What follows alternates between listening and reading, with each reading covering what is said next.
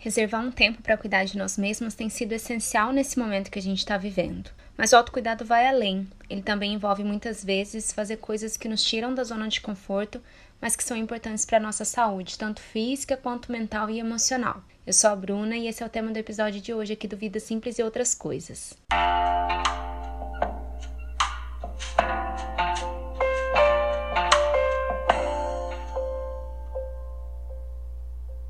Oi, gente, tudo bem? Sejam muito bem-vindos, bem-vindas, bem-vindes a mais um episódio aqui do Vida Simples.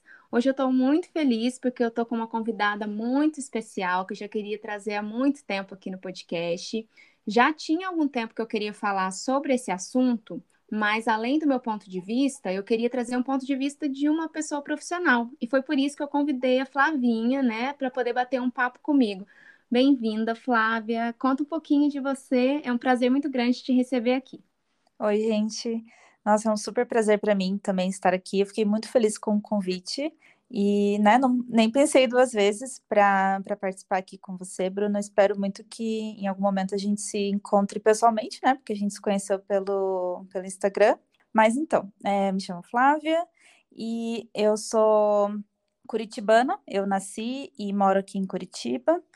E eu sou psicóloga, eu me formei, vai fazer é, quatro anos, e desde que eu me formei eu atuo na, na clínica.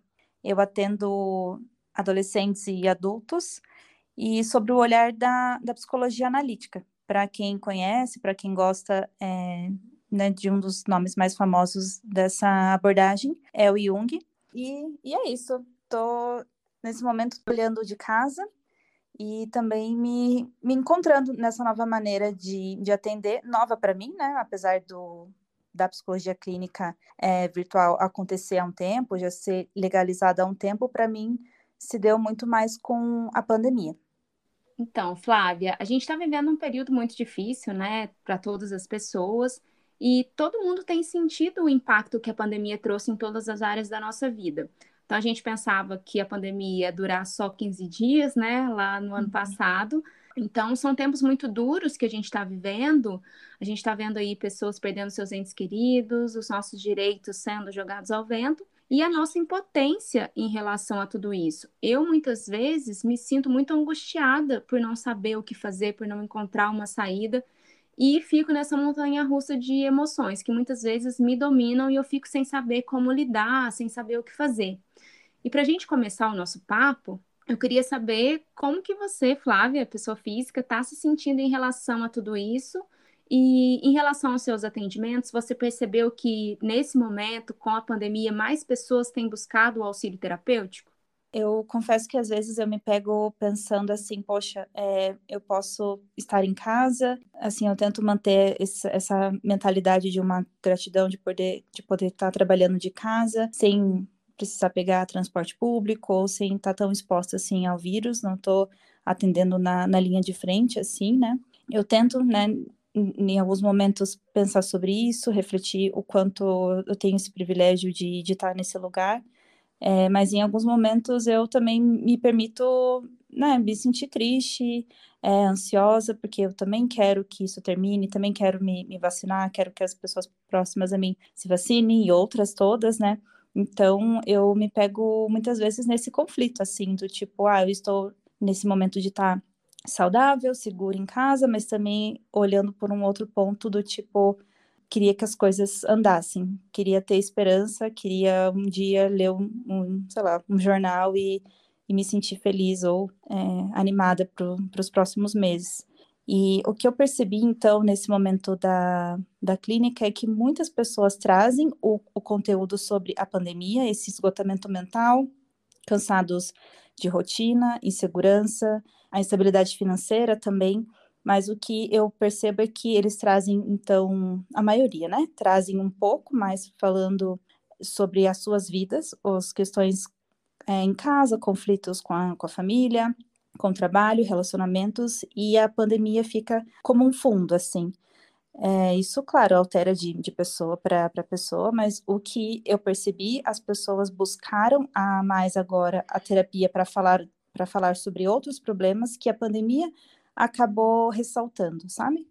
como a gente vai falar de autocuidado, é, o nosso tema de hoje é autocuidado, eu também estava lendo né, um pouquinho sobre esse assunto, comecei a, a, dar uma pesquisada, e aí eu vi que esse é um termo que ganhou um pouco mais de repercussão na década de 80, e que naquela época esse, esse termo ele ganhou a força através de grupos feministas, né, que estavam preocupados com as transformações culturais que estavam acontecendo naquele momento e estavam buscando práticas de fortalecimento da autonomia das pessoas.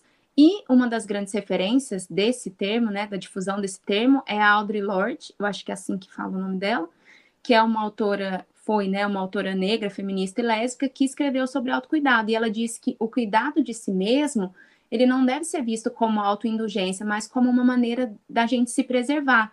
E, portanto, ele é um ato político. E eu acho que principalmente para nós, mulheres, né, que vivemos aí numa sociedade machista e racista, cuidar da gente mesma é um desafio e é muito importante, muito necessário, porque a gente tende a, a se colocar sempre em segundo plano, né? Sempre em segundo lugar. A gente está acostumado muito a cuidar do outro, porque a gente foi socializada nesse sentido. Eu até falei no episódio passado sobre essa questão, sobre como a mulher tem essa visão de ser uma cuidadora, e, e com isso a gente vai ficando sobrecarregada. Como que você vê essa questão, Flávia?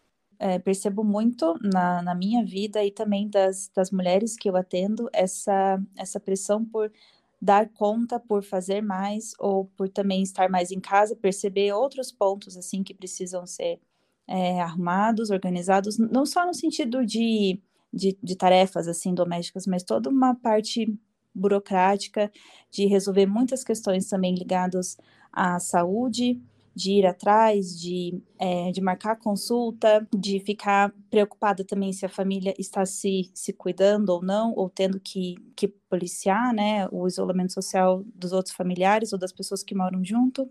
Então, o que eu, eu percebi, né, aqui na minha casa, pelo menos nesse ano que a gente está vivendo de pandemia, eu acabei é, assumindo muito mais responsabilidade de coisas de casa que eu percebi que, precis que precisavam ser feitas, organizadas. Essa questão de planejamento do dia a dia, como a casa funciona, qual que é a melhor logística das compras, como organizar, e eu, eu percebi que eu fui muito também assumindo algumas coisas por conta própria, por, sei lá, ter talvez, quem sabe, um pensamento mais estratégico, de olhar mais para frente, e às vezes isso ia me consumindo, ia me estressando, então, tendo que respirar, pensar, não, será que é isso mesmo? Será que para, sei lá, hoje é tal dia? Será que para amanhã é tudo isso mesmo que tem que ser feito? Será que eu preciso me, me organizar melhor? E o que eu percebo, então, de mulheres que eu atendo é um, é um pouco disso, dessa pressão de coisas que precisam ser feitas em casa, e por estar mais em casa, a gente acaba reparando em coisas que talvez antes não incomodavam tanto assim.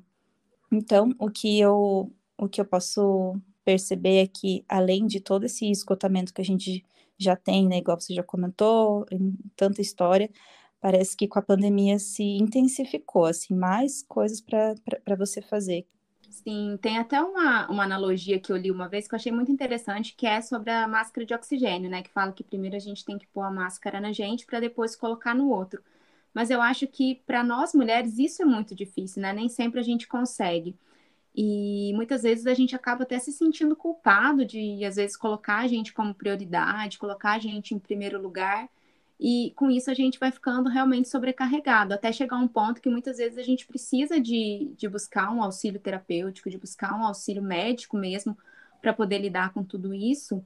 E nessa questão do autocuidado, uma coisa que me incomoda bastante é sobre como o autocuidado vem sendo cooptado pelo capitalismo, né? Sendo muito associado a uma coisa de skincare, de ter um dia de spa, de consumo, e sendo vendido muito como uma, uma questão individual e muitas vezes uma coisa é, inatingível para algumas pessoas, né? Que sei lá, se você não tem dinheiro, você não pode se dar ao luxo de comprar lá uma bebida cara ou então, se você tem uma família grande, você não consegue ter um tempo para você, principalmente as mulheres, né? E então acho que isso acaba excluindo as pessoas de terem esses momentos de se cuidar. Então, eu acho muito importante da gente falar do autocuidado para além do cuidado estético, como é, como é uma coisa que a gente sempre relaciona. Eu acho que às vezes quando a gente fala de autocuidado, principalmente nas redes sociais, parece que é muito, ah, eu vou fazer uma limpeza de pele, vou fazer uma massagem e tudo mais, não que isso não seja importante, mas que mostrar que o autocuidado ele pode ser uma coisa simples, né? Pode ser a gente curtir um filme, preparar uma comida ali que a gente gosta, ler um livro, é, coisas que qualquer pessoa pode fazer. O que, que você pensa sobre isso?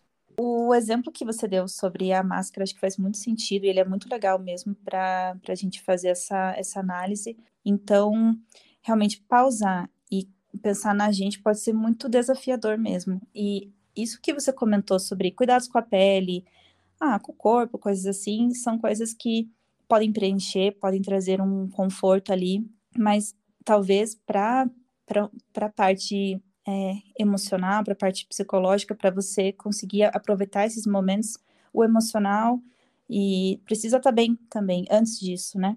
Então faz todo sentido quando a gente olha para a vida de uma pessoa que, sei lá, acorda cedo, já assim cansada, não teve um sono reparador, já vai enfrentar um dia com muito trabalho, cobrança, às vezes vai comer ali alguma coisa rápida e quando percebe já está no momento de novo para dormir, às vezes não, não teve um momento de, de análise pensar, bom, o que, que será que eu fiz por mim hoje, né? Então, é, essa parte do, do, do autocuidado, ela é, ela é muito importante, mas ao mesmo tempo cada pessoa precisa fazer uma análise para saber o que, que faz sentido colocar ou não para si, né? E muitas vezes é, sei lá, essa questão, um exemplo da máscara, né, de, da, do skincare. Eu posso olhar, achar isso legal, mas talvez para mim não faça tanto sentido. Eu acho, eu vou achar, é, posso, posso achar mais difícil, sei lá, ter que comprar ou ter que fazer tal coisa. Então, é, nem tudo que a gente vai olhar ali pode ser que seja um autocuidado para a gente. Pode até causar mais desconforto por não ser o que vai atender a nossa necessidade no momento. Sim, eu acho que nesse sentido, as redes sociais, elas acabam às vezes até afastando a gente desse processo de autoconhecimento que eu acho que faz parte do autocuidado. Porque muitas vezes a gente fica ali assistindo o Instagram, a vida das pessoas, a vida de pessoas que parece que são perfeitas, não tem problemas, está sempre viajando, não tem problema financeiro, está sempre lindo, maravilhosa, e você começa a achar que a sua vida está uma merda. Então, eu acho que nesse aspecto, até o equilíbrio do uso das redes sociais pode entrar como uma maneira de autocuidado, né? Ah, sim, né? De, de uma pessoa parar e, e avaliar se o seguir tal perfil faz sentido para ela. Às vezes, a, né, quem ela segue não é que faça por mal, algo assim, tenha um discurso errado ou algo do tipo, mas se a pessoa não está ali aproveitando quem ela está seguindo, é, é importante fazer esse, esse olhar, assim, porque tem muita coisa que a gente tem esse controle de que a gente pode seguir ou não, mas na rede social, querendo ou não, acaba pipocando alguma coisa. Então, por exemplo, uma coisa que eu estava percebendo é que eu estava evitando ler notícias, né? Não é de ficar alienada nem nada do tipo, mas eu estava tentando evitar a quantidade de, de notícias que eu estava é, lendo. Mas o, o que, que eu percebia é que, às vezes, no, no Instagram eu recebia muitas, muitas outras notícias que eu não, não tinha lido e também mu é, com muito mais frequência, como se cada pessoa tivesse sido impactada por, algum, por alguma matéria, algo assim, e, e compartilhasse. Então, eu fui percebendo o quanto isso foi me deixando é, ansiosa, né? Então, que não tinha a ver com as pessoas, com algo que eles faziam, sei lá, que poderia me deixar triste ou nem nada assim, mas era algo que eu estava tentando cortar pela raiz, mas por fim não era bem essa raiz, né? Porque todo mundo tem esse acesso e essa liberdade de, de compartilhar notícias também. É, mas só a minha forma que precisou mudar um pouco para que eu não me sentisse muito ansiosa, né? Recebendo muitas vezes a, a mesma chamada. Isso acontece muito no Twitter. Eu acho que o Twitter é a rede social em que você tem as notícias o mais rápido, muito mais rápido que o Instagram. E assim, às vezes eu entro lá e é bombardeado de tanta notícia ruim que dá até uma aflição. Às vezes eu nem abro o Twitter. Eu nem usava muito o Twitter, mas eu voltei agora há um pouco de tempo justamente para poder acompanhar as notícias, só que chega um momento em que é impossível entrar lá, porque é só notícia ruim, é só gente julgando, é, é complicado. E aí, Flávia, aproveitando essa, essa, esse gancho que você falou, eu queria saber o que, que é o autocuidado para você e como que você costuma praticar isso no seu dia a dia? Olha, para mim, o autocuidado ele é, ele é muito essencial, tá? Tá presente assim diariamente, mas o que que eu, eu percebo assim que para mim é uma, algo que eu coloco muito valor é a parte da minha alimentação, de, de comer, assim, aquela fome de, de comida, que eu tenho muito, a gente tem aqui em casa. Então, eu tento planejar a minha semana ou meu dia para ter esse momento, pelo menos, de uma refeição mais elaborada. É, assim, elaborada eu digo não de pratos, uma coisa super Masterchef, nem nada do tipo, mas assim, um arroz, feijão, uma salada, um legume, sabe? Isso para mim já é incrível, já vai me saciar, porque eu percebo quanto eu vou ficando é, irritada se eu fico com fome. Às vezes eu estou atendendo uma pessoa seguida da outra, por exemplo, não tenho um tempo para fazer uma pausa, para comer com mais qualidade. Então, eu priorizo bastante essa parte de, de alimentação. Então, isso quer dizer que talvez eu abra mão de alguns momentos de lazer, que também é um autocuidado, por exemplo, ver séries. Ah, para eu poder me organizar, que seja colocando as coisas de molho, separando o que eu vou preparar ou não, ver o, ver o que está para o que tá meio feinho na, na geladeira, o que tem que ir antes, coisas assim. Então, tá muito nessa parte de autocuidado para mim, então tá muito isso da, da minha alimentação, do descanso. É uma coisa que eu percebi com o, o trabalho de casa e o atendimento online é que é, eu fico muito mais tempo no celular. Eu, eu atendo pelo celular, né? Então, eu, nossa, eu precisei muito me reeducar a deixar de usar o celular para outras coisas, porque como eu já ficava é, sempre, né, a gente está ali olhando para a pessoa, então, né, como assim, se eu pudesse tomar uma água no meio, ou, sei lá, deitar, né, então eu tenho que, tem toda essa questão da postura, do olhar, então exige muito minha atenção, no começo eu, eu sentia, assim, dores de cabeça, algumas coisas assim, então eu precisei ir me ajustando para ter meu celular para coisas que eu gosto de fazer também, na, na, minhas redes, me divertir assim, mas é fazer essa separação, e a outra coisa também que, que, eu, que eu percebo que eu, que eu coloquei foi de, é, então, ter esses momentos de, de assistir série, de assistir filme, para tentar, né, me, me distrair um pouco. E é, outra prática que eu comecei, sempre tive vontade, é, meio que mais errava no sentido de matar plantas do que acertava, mas aos poucos eu fui me assim, pesquisando, fazendo cursos, tentando entender um pouquinho de como funciona para ter algumas plantas em casa, e eu percebo que isso me traz muita, muita alegria, assim, também, é um momento muito bom de, ah, de reparar as plantas crescendo. Hoje eu comi uma, uma selga, que eu plantei, assim, de, sei lá, 20 e poucas sementes, uma que vingou, mas, assim, eu achei incrível comer aquela selga, nossa, eu plantei isso, acompanhei durante dias, então, nesses momentos de respiro, assim, que eu percebo, ah, eu estou cuidando de mim, né? Pelo menos o, o tanto que dá, né? E claro, né? Também a, a minha parte de fazer a, a, a terapia também, né? Eu faço uma terapia, é, terapia semanal, toda semana converso com a, com a minha psicóloga e também não deixa de ser um autocuidado assim. É muito legal. A Flávia é vegana também, assim como eu. Então, essa questão da, da alimentação, para mim, também pega bastante. Eu adoro comer, adoro testar receitas. E uma coisa que eu acho legal que você falou da questão da planta, eu acho que atividades manuais colocam a gente em concentração aqui no presente, são uma maneira da gente também dar uma aliviada das tensões, das preocupações do futuro. Porque, infelizmente, a gente não tem o que fazer em relação a, a, a, acabar com a pandemia, por exemplo, ou então a fazer planos de longo prazo, porque a gente não sabe nem se a gente vai estar vivo, infelizmente. Então, eu acho que a gente poder exercitar a presença através de qualquer atividade, seja tocar uma música, sei lá, brincar com o cachorro, ou então mexer com as plantinhas, ou então cozinhar mesmo, é uma maneira de dar uma. de mudar a nossa atenção, tirar essa coisa do futuro, essa ansiedade do futuro e dar uma silenciada. Isso eu acho bem bacana. Existem várias formas, né, da gente ver o autocuidado, e eu achei legal você falar disso do, do planejamento, porque muitas vezes a gente. Eu achei até engraçado esses dias que eu li um, um texto da Sandra, do Papa Capim, que ela estava falando assim que quando ela vai fazer nos trabalhos sociais que ela faz, é, manifestações, enfim, várias coisas nesse sentido, e que quando ela vai fazer essas, essas manifestações nas ruas, ela costuma deixar a comida dela pronta no dia anterior. Então, ela deixa todas as refeições prontas, ou então ela deixa para preparar só uma coisa rápida.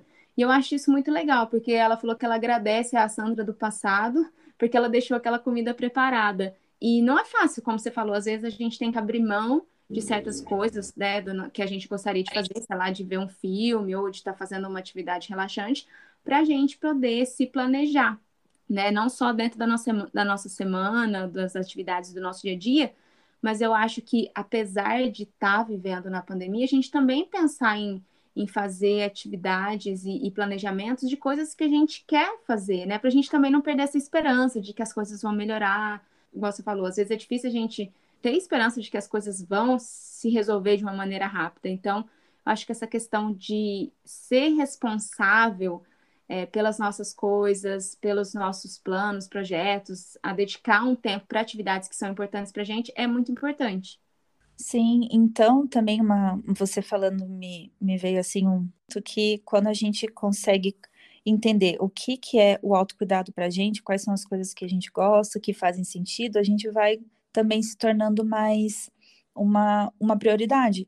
E, por exemplo, se uma pessoa está corrida com, com a vida, com as coisas, meio que sendo atropelada, assim, que às vezes é comum se sentir, se, é, se sentir assim, ah, eu só estou obedecendo o que é, sei lá, o que, que meu chefe pede, ou o que, que as, minha mãe, minhas, as, as situações que a pessoa vive quando se coloca assim em cima dela. Então, quando a gente faz essa autoanálise, né, não, o, o que, que faz sentido para mim, o que eu gosto, quem, sei lá, até mesmo quem sou eu, essas, pode ser até uma, uma reflexão um pouco mais profunda, assim, a gente vai dando sentido, um pouco mais de sentido para nossa existência, né? Então, ah, eu quero cozinhar aqui, é para mim, que é para Flávia do, do, do futuro, para Flávia não só do amanhã, mas como para, sei lá, né, se for pensar nesse sentido de, de alimentação, né, para quantos anos ainda é, o, o que a gente come hoje pode fazer impacto na, na nossa vida, sabe? Não sei se eu fui muito longe nessa analogia. Não, achei super legal. E é legal que fala da, da questão da gente se conhecer, porque é, o processo de autoconhecimento é, eu, é, muito engraçado. Às vezes as pessoas falam, nossa, autoconhecimento, espiritualidade, namastê, paz e amor, mas o processo de autoconhecimento é um processo muito desafiador, porque ele requer que a gente olhe para a gente com honestidade. Eu acho que isso é muito difícil. Ainda mais hoje que a gente vive num mundo que é tanto das aparências, muitas vezes a gente faz coisas no automático, a gente segue um script da vida muito no automático, sem saber se é isso mesmo que a gente quer.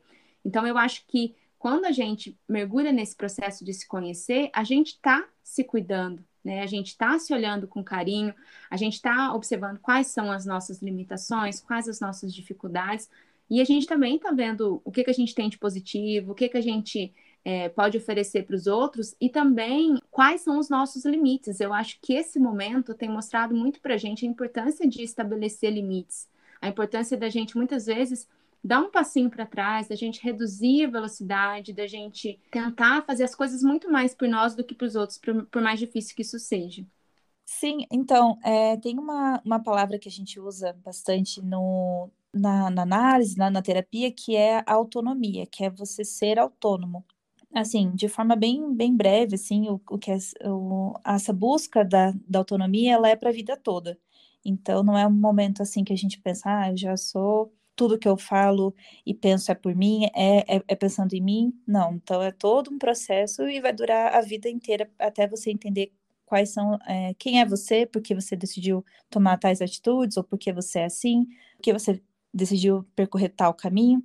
Então, esse processo de, de autonomia muitas vezes pode ser doloroso, porque a gente pode descobrir coisas sobre nós que não queria, ou que era uma verdade absoluta para a gente, depois não é mais. Quando eu vi aquele. Ai, não vou saber o, o, o número do, do, do, do, episódio do teu podcast que você falava, que eu estava comentando sobre a vida ser um, um eletrocardiograma, né? E eu fiquei pensando muito nisso e lembrando dessa associação que a gente faz com o ser autônomo, porque é meio que isso, assim, de altos e baixos, ou às vezes vai ser mais baixo, às vezes menos, mas o ideal é que conforme você vá crescendo e amadurecendo, chegando na, ao, ao, fim da vida, você olha e pense, ah, eu fui construindo esse meu caminho, não foi porque alguém impôs isso para mim, minha família, a sociedade ou algo do tipo. Então é algo que, é assim, falando parece tranquilo, ah, autonomia, mas quando vai ver é algo bem mais profundo, assim, né? Que cada pessoa vai viver de uma maneira. Então, isso é muito subjetivo também. Eu acho que tem muito a ver com autocuidado também, né? Tudo isso, tudo isso que a gente está falando tem a ver. É a gente enfrentar os desafios e sair da nossa zona de conforto. Porque muitas vezes a gente sempre fica assim, nossa, será que eu devo fazer isso? Será que vale mesmo a pena? E também a gente acaba fazendo coisas que não são prazerosas, né? Que sei lá, por exemplo, você tem que limpar a casa. Eu acho que não é todo mundo que encontra prazer na atividade de limpar a casa. Né? Porque não é uma coisa que você fala, nossa, uhul, vou limpar. Mas que você tem que fazer para você viver bem, para você ter um espaço gostoso, né? Para você não ter doenças nem nada. E são coisas que são importantes para a manutenção do nosso bem-estar, seja ele físico, mental ou emocional. São coisas que podem ser desconfortáveis em alguns momentos, mas que também depois que a gente começa, a gente vê que tá gostoso, igual atividade física, eu vejo muito nisso. Muitas vezes eu entro num ciclo que eu gosto de fazer várias atividades. Então, por exemplo, essa semana passada que eu ia ficar menstruada, a minha energia já fica mais baixa. E eu acho muito importante a gente observar isso. Eu até li esses dias sobre a gente começar a organizar as nossas atividades e tarefas, tendo como base o nosso ciclo menstrual. Então, ali você vê o período que você está com mais energia para você fazer mais coisas, para você ter um período de menos energia e reduzir a quantidade de atividades. E, e com a atividade física, então, para mim é assim. Então, na semana passada que eu estava mais, mais com a energia mais baixa, eu não me movimentei. E aí, se eu não me policio, aí eu vou deixando e vou estendendo essa, esse, esse período de não fazer atividade, porque é gostoso, tá friozinho, eu tô acordando um pouquinho mais tarde, tá, minha cama tá gostosa, tá convidativa. E aí, é, muitas vezes a gente não faz atividade, só que a gente se sente mal. E aí a gente começa a fazer atividade, e às vezes é difícil a gente dar esse pontapé inicial, né, de começar a fazer. Só que quando a gente faz, a gente começa a sentir o bem-estar. Então a gente vai vendo que no começo às vezes é um pouco desafiador, mas daqui a pouco você vê os benefícios e aí você sente o bem-estar e você quer fazer mais e mais. Sim, duas coisas que eu pensei quando você falava isso. A primeira é que tem um exemplo que eu já dei para alguns pacientes, que, assim, eu sou de humanas, né? Não vou saber exatamente a fórmula ou os cálculos ou algo assim, mas quem é, teve essa experiência de, passar, de ter essa aula de física, mas sabe assim, quando um carro tá, tá parado, é muito mais difícil a força que a gente tem que fazer para tirar, começar a girar um pouco. A partir do momento que você conseguiu tirar ele da, daquele ponto que ele estava parado, as rodas vão girando e daí você consegue, é mais leve de você empurrar. Então, isso você falando sobre o exercício físico, eu sinto muito isso, assim, que às vezes, ah, que preguiça de ir, mas depois você vai, tá indo, de repente, sei lá, tá começando a suar ou ficar com, com o coração mais acelerado, isso começa a te fazer bem. Pode ser, em muitos momentos, sempre difícil, mas esse início, assim, esse tem um nome para esse empurrão, né, na, na, na, física, mas agora eu não lembro. E a outra coisa que você comentou sobre a questão do, do ciclo, eu também percebo muito isso. Para mim, está mais ligado com essa parte de, de alimentação de novo. Às vezes eu sinto na, na TPM, assim, parece que uma urgência de comer coisas que nutrem, assim, me dá uma coisa que eu não sei o que é. E antes, há um tempo, quando eu, eu não era atenta muito para isso, eu tinha mais fome, mais apetite, então eu acabava querendo comer mais coisas, por exemplo, ah, coisas com açúcar, chocolate, coisas mais, mais gordurosas, mais calóricas. Só que depois eu é, era gostoso, claro, eu, eu também como, mas hoje em dia, mas não tanto nesse período, porque eu percebo que depois eu vou me sentindo mais cansada, mais assim difícil de digerir tudo aquilo, às vezes vai sei lá, vou me sentir, vou ficar mais inchada, ou ter espinha, isso vai me desmotivando. Então, quando eu percebo que eu, sei lá, tô chegando nessa parte do ciclo que vai me dando um, um apetite que eu não sei o que é, eu já tento correr atrás de me nutrir com bastante coisas diferentes, assim, mais naturais, menos industrializadas, eu percebo quanto isso parece que dá um boost, assim, para conseguir passar por esse período que a gente tende a ficar ah, mais, mais, mais quietinha, mais para baixo, não sei, pelo menos para mim, e eu consigo passar de uma maneira mais leve por isso. Nossa, muito legal você falar isso, porque eu já faço exatamente o contrário. Eu já como os doces lá que eu tô com vontade, eu meio que me mimo, sabe? Vou fazendo as coisinhas que dão, aquelas comidinhas que dão um abracinho, que sempre são comidinhas com as, muito açúcar, bem gordurosinhas. Falo que é o meu jeito de, sei lá, de me mimar mesmo que às vezes eu percebo que eu me coloco muito a serviço dos outros, então eu tiro esse momento para mim. Mas eu acho interessante observar que é um, uma maneira de se conhecer, você observou como que seu corpo funcionava nesse período e começar a tentar pensar em talvez isso não possa fazer sentido para mim também. O que mais que eu acho que a gente pode falar? Sobre o autocuidado, como também uma forma de abrir mão do controle. Eu sou uma pessoa muito controladora, é, não me orgulho disso, mas sei lá, às vezes as coisas não saem como eu planejei, meio que dou uma surtadinha, mas é uma coisa que eu estou trabalhando. E eu acho que principalmente nesse momento em relação à pandemia é muito difícil, porque a gente quer o quê? Vacina, a gente quer poder retomar as nossas atividades e a gente está com as mãos atadas, porque o que, que a gente pode fazer? Eu acho que, na verdade, esse controle todo, né, junto com a incerteza, junto com o medo, a aflição e tudo mais, isso também vai, vai fazendo um certo mal para a gente, vai deixando a gente mais ansioso, com raiva também, né? Porque eu acho que faz parte se sentir com raiva de tudo que a gente está passando. Não sei, como que você vê essa, essa questão?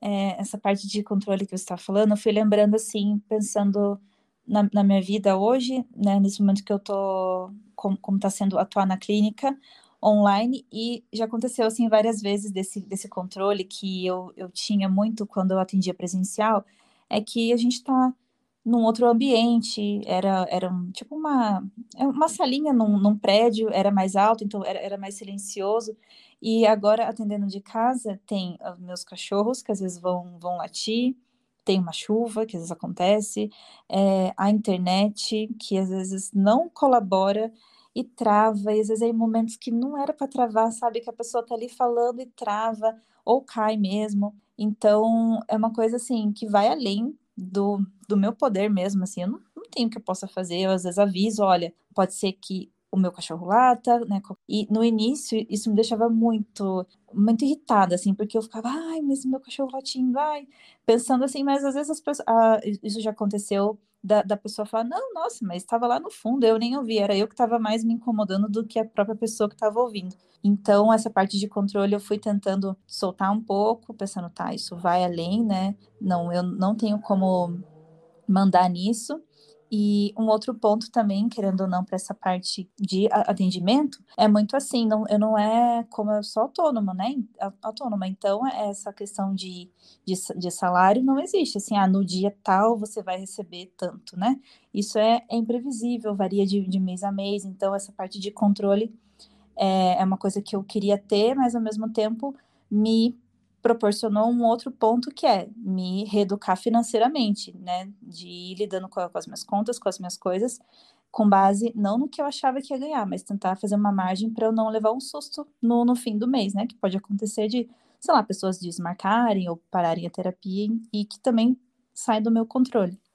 É, você parece ser uma pessoa muito tranquila em relação a isso. Eu sou bem ansiosa, é, até precisei buscar ajuda psicológica e voltar com a medicação, que era uma coisa que eu não, não imaginava que eu faria novamente. Eu tomei remédio há uns cinco anos atrás, mas também eu vi o quanto isso é importante em alguns momentos que a gente está aí no ápice de alguns problemas, que a gente não consegue sair. Eu sei que muitas pessoas também têm buscado essa ajuda com medicamento e tal, e às vezes as pessoas se sentem receosas, né? Sei lá, se sentem culpadas de alguma maneira, ou, ou sei lá, com medo de tomar medicação. Mas uma coisa que eu percebi, que eu já compartilhei, eu acho que eu já falei sobre isso, é como a gente precisa, às vezes, também dar, dar um passo para trás. Não sei se eu posso considerar isso um passo para trás, voltar a tomar o remédio, porque é uma coisa que eu sei que vai me fazer bem, né? Talvez não era o que eu queria, né? Eu queria conseguir controlar as minhas emoções melhor, mas eu não consigo. E a gente lidar com essa falta de controle é muito desafiador, é, de não ter o controle da gente também, né, das nossas emoções. Então, para mim, mesmo já tendo mergulhado nesse processo de me conhecer já há muitos anos, de ter visto melhor assim em muitos aspectos da minha vida, eu acho que isso tem me ensinado muito sobre a humildade também, de reconhecer que eu preciso ajuda, né? Porque eu comentei que eu tenho muita dificuldade de buscar ajuda seja para desabafar ou para qualquer outra coisa. Isso que você comentou, esse esse percurso que você fez, né, de buscar então a, a auxílio, né, apoio com uma é, psicológico ou, ou psiquiátrico, é, isso também não deixa de ser um autocuidado, porque querendo ou não, a gente escuta ainda muito, apesar de a gente estar tá no ano que a gente está, é, esse ponto de, ah, se você conversa com um psicólogo é porque você é fraco, ou porque, sei lá, é coisa de gente que não tem o que fazer, pagar para alguém ser seu amigo, né? O que não é bem assim. E a mesma coisa com o psiquiatra, né? Então, esse, esse, esse movimento que você fez de buscar é, ajuda, de conversar com alguém capacitado, que te conhece, que vai te prescrever algo que é ideal para você, Eu, eu digo isso porque a gente nota muito de pessoas que, ah, eu tomei um remédio que a minha amiga toma para isso e eu tô, tô melhor. Então, isso causa um alerta, assim, né? Do tipo, você, tudo bem, você está sentindo algum desconforto, acha que precisa de uma medicação, tudo bem, mas como assim, de um amigo, ou sei lá, conseguiu uma receita, ou não fez realmente um trabalho com um psiquiatra para tentar entender o que é, porque a ideia é que é, essa medicação te, te auxilie, né, associado com a terapia, melhor ainda, né, é, os, os, os benefícios de um, de um bom tratamento, é, mas também a pessoa precisa de uma responsabilidade, né? Uma coisa que eu percebo também é que as pessoas, você falou da questão de às vezes buscarem tomar o medicamento que a amiga tomou, é que o processo da gente se conhecer é difícil, né? E muitas pessoas às vezes não estão dispostas a pagar o preço que é você se conhecer. Que é isso que a gente falou. Isso requer que a gente olhe para coisas que às vezes a gente vai ter que abrir mão, a gente vai ter que lidar com emoções, sentimentos que não são fáceis. É um desafio muito grande. Mas eu acho que, apesar de tudo, olhando para a minha caminhada de autoconhecimento, eu acho que foi uma mudança que me trouxe para um lugar que faz muito sentido para mim hoje. Então, por mais difícil que tenha sido naquela época e que hoje em dia ainda seja, né, lidar com questões, situações que eu não consigo, que eu me sinto limitada, eu sinto que já ter começado já é bom, que ter enfrentado coisas que não são fáceis também é bom. Até um, o Helder, meu amigo, falava, ele fala assim que quando a gente começou nessa nessa caminhada de se conhecer, é, a gente via aquilo como a pior coisa que acontecia no mundo, porque isso veio muito junto com as minhas crises de pânico, né, e depressão.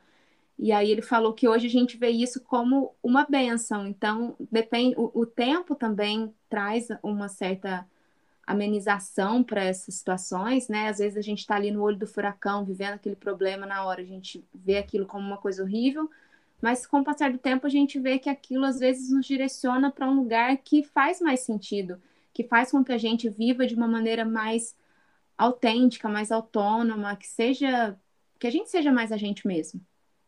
Sim, isso que você falou faz bastante sentido.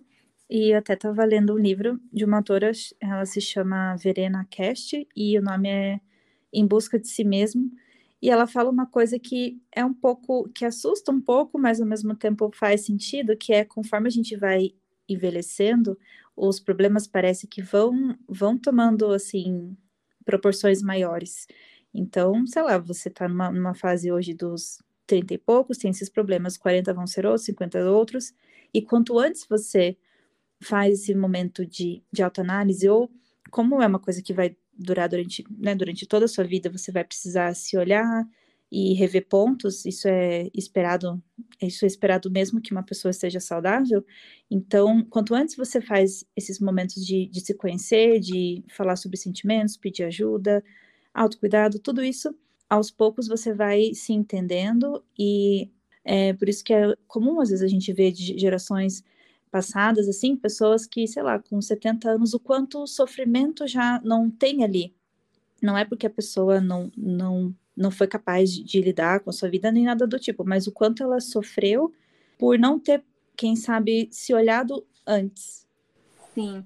Uma coisa legal que você falou, que eu lembrei de um livro que eu li, que falava isso, assim, que às vezes a gente, a gente busca viver uma vida sem problemas, mas a gente nunca vai conseguir, isso é muito ilusório e que a gente tem que aprender a lidar com os problemas, a resolver os problemas, a ter o, a maturidade de lidar com as situações que aparecerem na nossa vida. E quando a gente vai aprendendo a resolver os problemas, a gente vê que eles talvez não fiquem mais fáceis, mas fiquem menos difíceis. Eu acho que é bem por aí. É, é, é bem isso. E também talvez, né, igual esse exemplo que você deu do olho do, do, do, furacão, né? Só algumas semanas, alguns meses, às vezes anos, para a gente olhar para tudo que viu e pensar, nossa, como esse momento, como eu cresci vivendo esse momento, né? Eu achei que na hora não ia dar certo, eu achei que não ia conseguir, mas hoje eu olho para trás e penso que isso faz parte de quem eu sou, né? Essa questão da gente celebrar as nossas conquistas pessoais em todos os aspectos possíveis também é muito importante e é uma forma da gente se cuidar, da gente, da gente olhar com carinho para a nossa caminhada, né? Eu acho muito importante a gente fazer essa volta no tempo mesmo, falar, nossa, eu consegui superar essa dificuldade, eu consegui é, me comprometer comigo mesma, que eu acho que é um grande desafio que a gente enfrenta, eu consegui me disciplinar para fazer alguma coisa que eu queria. E é muito bom a gente olhar para trás e ver que a gente não teve uma jornada perfeita, ninguém vai ter, a gente errou, a gente acertou, mas que a gente conseguiu ser uma versão melhor da gente mesmo. Eu acho que não dá para a gente se comparar com as outras pessoas, né? São vidas diferentes, histórias diferentes, e que a gente deve sempre olhar para nossa história, ver o quanto a gente melhorou, o que, que a gente aprendeu e seguindo a vida nesse sentido. Sim, eu tive, eu conheci um, um, professor que ele falou assim, ah, eu acho que todo mundo deveria escrever a sua biografia. E querendo ou não, esse o, o seu trabalho aqui não deixa de ser um, um registro de um momento, algo incrível que daqui a um tempo, daqui a uns anos, você olhar, se ouvir, ver como, sei lá, as palavras que você usou, as referências que você usou, o que, por exemplo, ah, hoje para você faz sentido e depois não. Então, acho que até entrando nessa parte do, do autocuidado, uma boa dica é escrever ou documentar de alguma forma os seus sentimentos, os, os pensamentos, porque colocando para fora, a gente fala também assim na, na terapia, né? Que a, a cura ela vem pela fala. Às vezes não é nem o psicólogo falar algo, apontar algo, às vezes o fato da pessoa colocar algo para fora, ser ouvida ou soltar as palavras e, e automaticamente pensar, nossa, por que eu tô falando isso? Mas enfim, vou seguir falando, isso às vezes acontece é uma maneira da, da cura também. Então, que pode ser através né, de textos, de, de áudios, de vídeo, é uma maneira de, de guardar, assim. E não, não que né, a pessoa precise mostrar para alguém nem nada assim, né? A não ser que a pessoa queira, mas é, é uma dica também para fazer essa autoanálise, assim. Eu achei super legal. Eu vi nos seus stories hoje que você estava com o caderninho lá, fazendo as anotações como você estava se sentindo. Achei muito legal essa ideia. Eu vou ver se eu consigo implementar no meu no meu dia a dia. E eu achei legal você falar isso, né? Da gente, é, daqui a um tempo, olhar para as coisas que a gente escreveu ou que a gente falou. E eu acho muito importante a gente tentar não julgar aquela pessoa que a gente foi, porque a gente sempre fala, nossa, que ridículo, nossa, que vergonha de mim mesma. Eu falei isso, aquilo, mas era a pessoa, era a consciência que a gente tinha naquele momento. Né? Então eu acho que talvez a gente tratar essa pessoa do nosso passado com carinho, porque era o que ela sabia naquela hora. Sim, é bem isso. Eu tô rindo porque você falando isso, eu lembrei que eu tava lembrando de um menino, eu tinha 14 anos e gostava de um menino de 24. E na minha cabeça era assim, era ele, assim, fazia todo sentido. Era assim, algo super platônico, né? Mas e eu fiquei, eu, é, hoje eu olhando, eu fiquei, nossa, eu, sabe, um, uma sofrência por aquele amor e aquela coisa de achar uma pessoa maravilhosa e achar, não, a, a idade não importa, mas, né, com 14 anos com, e o outro 24, com certeza importava ali, né? Mas é isso de realmente, igual você comentou, de não julgar ou não. É, sei lá, tem coisas que talvez a gente vo pudesse voltar no tempo faria, mas é uma coisa que ninguém pode fazer. Então, ninguém pode voltar no tempo. Se é, então, quando a gente talvez perdoa o erro dos outros, ou que os outros amigos, relacionamentos, porque a gente faz isso, não pode não perdoar também a gente, né, de algo que a gente fez e que talvez não seria, não foi tão legal, né? Sim, exatamente. É, uma outra questão do autocuidado que eu achei muito interessante e que faz parte do que a gente está vivendo hoje em dia é o nosso autocuidado ser uma extensão de um cuidado com o outro. Eu achei isso muito interessante, que eu estava lendo sobre como o, o cuidado ele tem um aspecto sempre relacional, né? Então, quando eu me cuido, eu também posso cuidar do outro. E nesse momento que a gente está vivendo da pandemia, eu acho que fazer a nossa parte, né, manter o distanciamento social, é um cuidado que a gente tem com a gente mesmo, né, para evitar a contaminação do vírus e a proliferação dele. E também é, é uma maneira de cuidar do outro, né, de fazer com que o outro também não se contamine, porque a gente não sabe se a gente tá com vírus ativo, alguma coisa. E também uma vacina, que é um pacto social, né, que a gente firma de proteger a gente e, consequentemente, proteger o outro. Então, assim, o cuidado que eu tenho comigo acaba sendo o cuidado que eu também vou ter com o outro. Eu achei isso muito bacana. Sim, é. E às vezes a gente não nem para para pensar o quanto é esse momento de, de usar máscara corretamente, de manter esse distanciamento, o quanto isso, a nossa atitude pode impactar, né? Porque uma coisa que eu percebo é se caso alguém se, infecta pelo vírus, assim, fica tentando. Ah, as pessoas tendem a pensar, nossa, da onde? Como? Então, dá aquela ansiedade, assim, né? Então, quando a gente pensa, poxa, eu posso evitar isso, quanto isso é importante, parece que dá aquele, aquela confirmação que a gente precisa continuar fazendo isso, né? Sim, é seguir fazendo a nossa parte, o que cabe a gente, porque eu li também que nesse momento a gente não consegue fazer muitas coisas grandiosas, né, para fora aí do, do mundo e tal, e a gente pode fazer as coisas dentro do nosso entorno, na nossa casa, é, nas proximidades, dentro da nossa possibilidade. Então, eu acho que a gente seguir se protegendo, né, pensando na gente, pensando em tudo que a gente ainda quer viver, né, a gente tem muita vida pela frente, assim espero, é uma maneira da gente seguir se cuidando e, e consequentemente, cuidando dos outros, para a gente poder, muito em breve, assim espero, tomar a nossa querida vacina e poder celebrar, poder, poder encontrar as pessoas que a gente ama. Eu acho que quando tudo isso passar, a gente vai estar tá muito diferente, né? Eu espero, no sentido de, de compreender o que é realmente importante. Não, não dizendo que a pandemia vem ensinar alguma coisa, não acho que ela vem ensinar nada. Eu acho que a gente tem que aprender com o que está disponível no momento e que um aprendizado que a gente consegue tirar disso é perceber o que é realmente importante para a gente, perceber quais são as coisas que a gente valorizava, perceber o, o, valor da vida em si, né? A gente tem aí mais de 400 mil pessoas que morreram, que são pessoas amadas por outras pessoas, que são pessoas que foram especiais, que são parte da família de alguém. Eu acho que a gente acabou normalizando um pouco essa questão dessas perdas, né? É, sei lá, enquanto a, a questão não bate na nossa porta, às vezes as pessoas seguem aí desrespeitando o isolamento, o distanciamento. Então a gente precisa captar essa lição de alguma maneira, captar o que, que esse momento tem ensinado para gente. Eu espero que a gente saia dessa, dessa situação um pouco mais com o pensamento coletivo, um pouco mais focado nas coisas que realmente são importantes e tentando encontrar um sentido mesmo para a nossa existência, para o que, que a gente quer viver e para o mundo que a gente quer estar tá fazendo parte.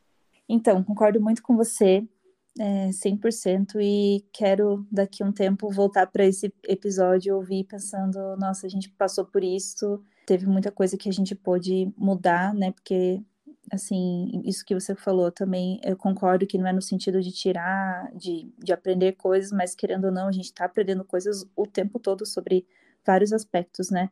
Então, olhar para isso de uma forma e pensar, se for pensar, como se a gente estivesse nesse olho do furacão, mas a questão é o tanto de tempo também que a gente está e ficar cansado é algo que é, é esperado, ficar no, no limite do estresse, assim, e até por isso que surgiu, quem sabe, esse, não sei, na verdade, esse, o tópico de hoje, né?